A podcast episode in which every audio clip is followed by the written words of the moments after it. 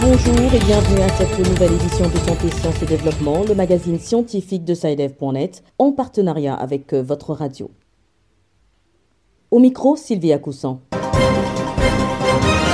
Au menu cette semaine, il sera essentiellement question du retour progressif à la vie normale après les restrictions liées à la pandémie de Covid-19. Au Togo, les centres de vaccination désertés par les patients pendant la crise sanitaire reprennent vie peu à peu.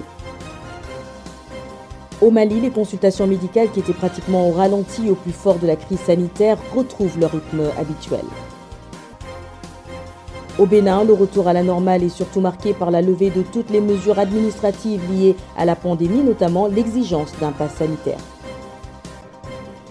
Quelle quantité de sucre par jour peut-on considérer comme une saine consommation et quels sont les risques d'une grande consommation de sucre? Réponse dans notre rubrique. La note de fin, comme d'habitude, ce sera l'agenda scientifique de la semaine.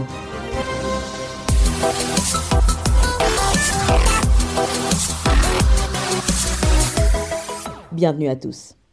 Avec la tendance baissière des taux de contamination à la Covid-19 sur le continent africain, les systèmes sanitaires globalement éprouvés par la pandémie se relèvent progressivement. Au Togo, par exemple, les centres de vaccination désertés par les patients pendant la crise sanitaire reprennent vie. Correspondant Salomé de Nada Ibrahim. Depuis mars 2020 au Togo, il n'était pas rare de retrouver des sites de vaccination vides. Pour cause, la pandémie à coronavirus faisait rage. Aujourd'hui, la courbe des cas de contamination est en baisse et les activités de vaccination semblent reprendre le dynamisme d'entre-temps. Dr Kofi Agbeti-Afa, directeur préfectoral de la santé du Golfe. Nous avons observé une légère augmentation du taux d'utilisation de nos services de vaccination. Pendant la crise, il y avait quand même un impact négatif sur l'utilisation de nos services de santé en général, pas que la vaccination. Actuellement, où nous observons un certain regain d'utilisation de nos services de vaccination qui n'est qu'un constat pour affirmer que cette observation, elle est significative. Il va falloir réaliser une étude rétrospective, descriptive des données sanitaires agrégées via le système national d'information sanitaire, le TIS2, est couplé aux besoins à travers les registres de, vaccination et autres supports de statistiques. Dr Kofi Agbetiafa rappelle que les vaccinations se poursuivent. Des alternatives sont également trouvées pour rapprocher les centres de vaccination vers la population. Depuis l'avènement de la COVID, nous n'avons pas cessé d'administrer les vaccins contre les autres maladies. La poliomyélite, le tétanos, la diphtérie, la coqueluche et tout le reste. Nous avons des relais communautaires, des agents de santé communautaires qui poursuivent les sensibilisations. Nous continuons pas à faire des vaccinations en stratégie avancée, c'est-à-dire de temps en temps, les équipes de vaccination sortent des centres de santé pour aller dans les villages, dans des hameaux, dans les coins les plus reculés. Il faut le reconnaître, le coronavirus a fragilisé les systèmes sanitaires des États, notamment celui du Togo, qui tente justement de se relever. Nada Ibrahim, Lomé pour Santé, Sciences et Développement.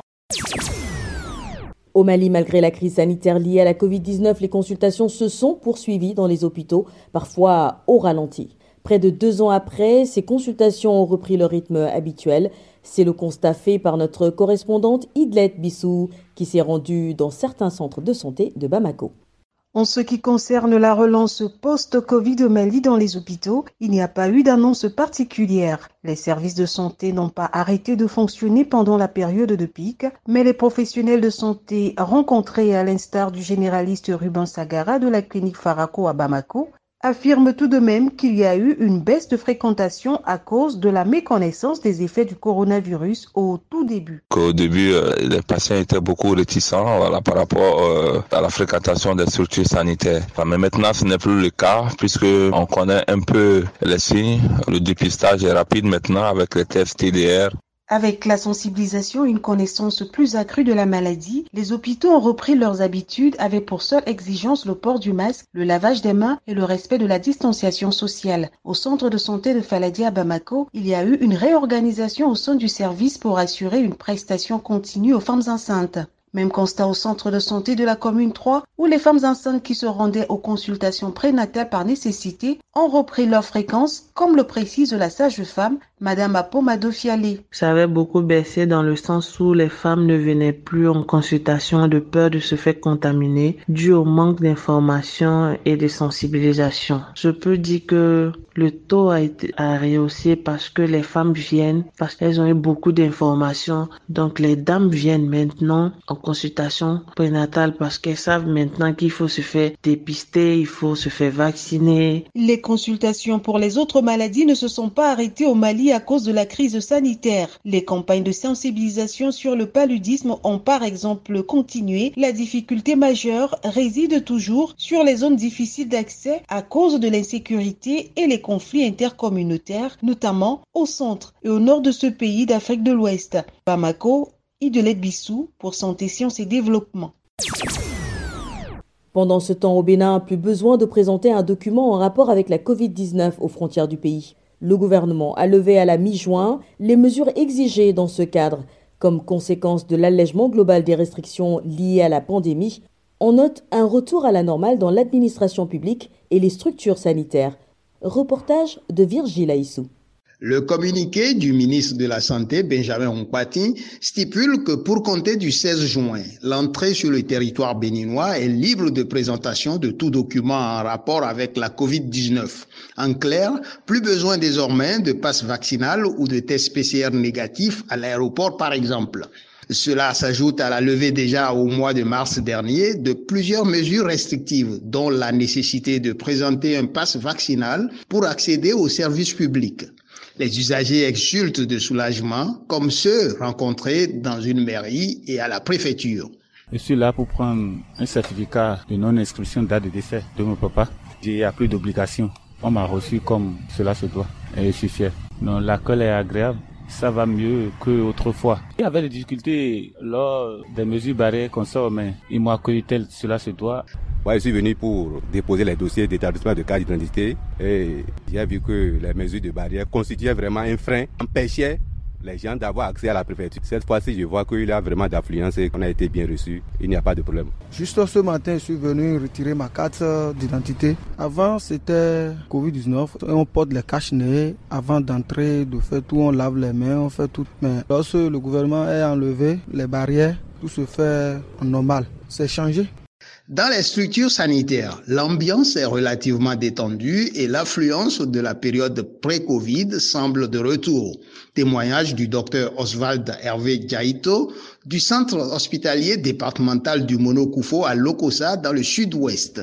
Depuis que ces mesures ont été levées, nous avons eu une augmentation de l'affluence parce que l'avènement de Covid a fait fuir, je dirais, les patients parce que la crainte chaque fois qu'on venait dans une structure sanitaire, c'est de se faire dépister positif à la Covid.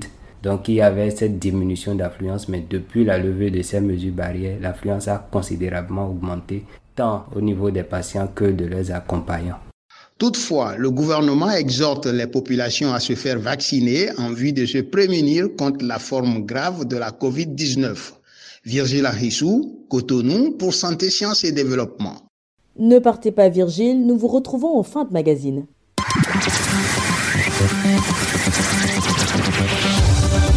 Kesako, qu'est-ce que c'est? Vos questions à la rédaction, les réponses de nos experts. La question de cette semaine nous est posée par une auditrice de la Côte d'Ivoire. Je vous propose de l'écouter. Bonjour Saïdev, je suis Sandrine Kakou. J'appelle depuis Abidjan en Côte d'Ivoire. J'ai eu un échange avec des amis sur la consommation du sucre. Notre corps a-t-il besoin de sucre? Quelle quantité de sucre par jour est considérée comme une saine consommation? Quels sont les risques d'une grande consommation? Merci. Rendons-nous tout de suite à Abidjan où nous attend notre correspondant Isiaka Nguesson. Bonjour Isiaka. Bonjour Sylvie. Après avoir suivi notre auditrice, vous vous êtes rapproché d'un spécialiste pour obtenir des réponses à sa préoccupation. La consommation de sucre est une préoccupation pour tous face au développement de certaines pathologies, dont la plus crainte est le diabète. Pour donc trouver des réponses à la question de notre auditrice Sandrine Kakou, je me suis tourné vers Dr Ange Herman Nyupo. Il est médecin diabétologue, endocrinologue à l'hôpital général de Yopougon à Thiers, à Abidjan. Les sucres sont une famille de glucides et parmi les glucides, seul le glucose est indispensable pour notre organisme car il constitue le carburant, notre foie indispensable. C'est la principale source d'énergie. Mais si le glucose est indispensable, il peut aussi être nocif pour nos cellules et l'excès de sucre dans le sang entraîne des dégâts. Le sucre n'est donc pas indispensable et nous pouvons donc nous en passer. L'OMS recommande pas plus de 50 grammes de sucre par jour.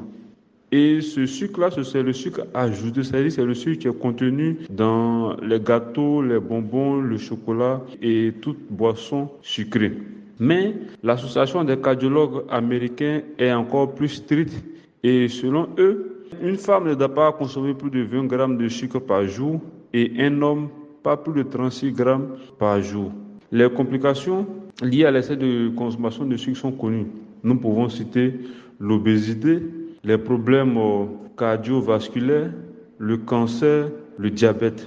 Et en plus de cela, l'excès de sucre va entraîner un excès de graisse au, niveau du foie. Et cet excès de graisse-là va aboutir à la cirrhose. La cirrhose fera suite au cancer du foie.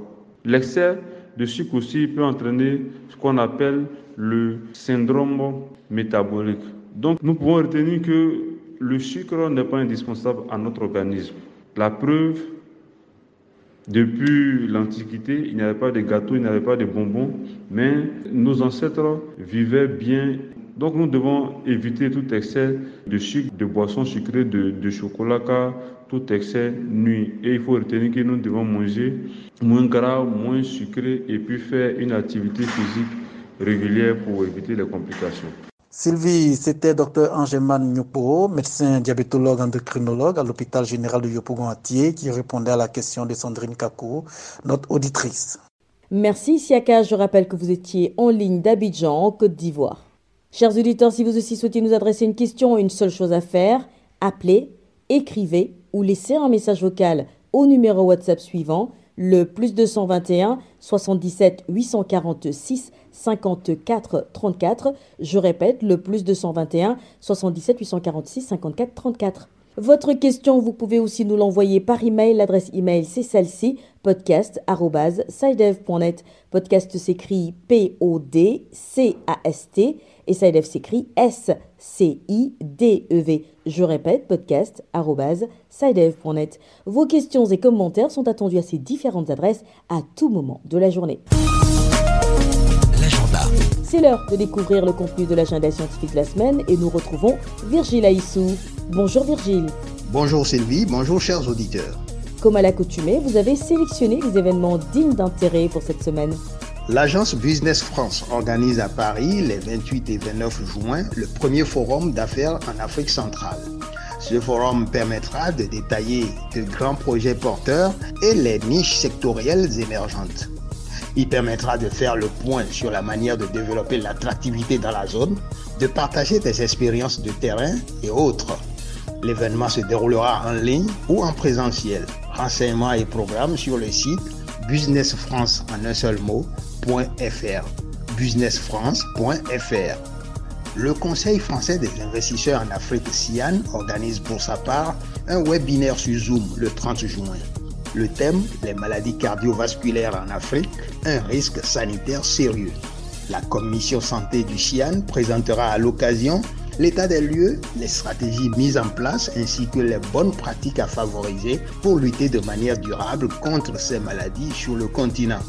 Détails et inscriptions sur le site cian-afrique.org.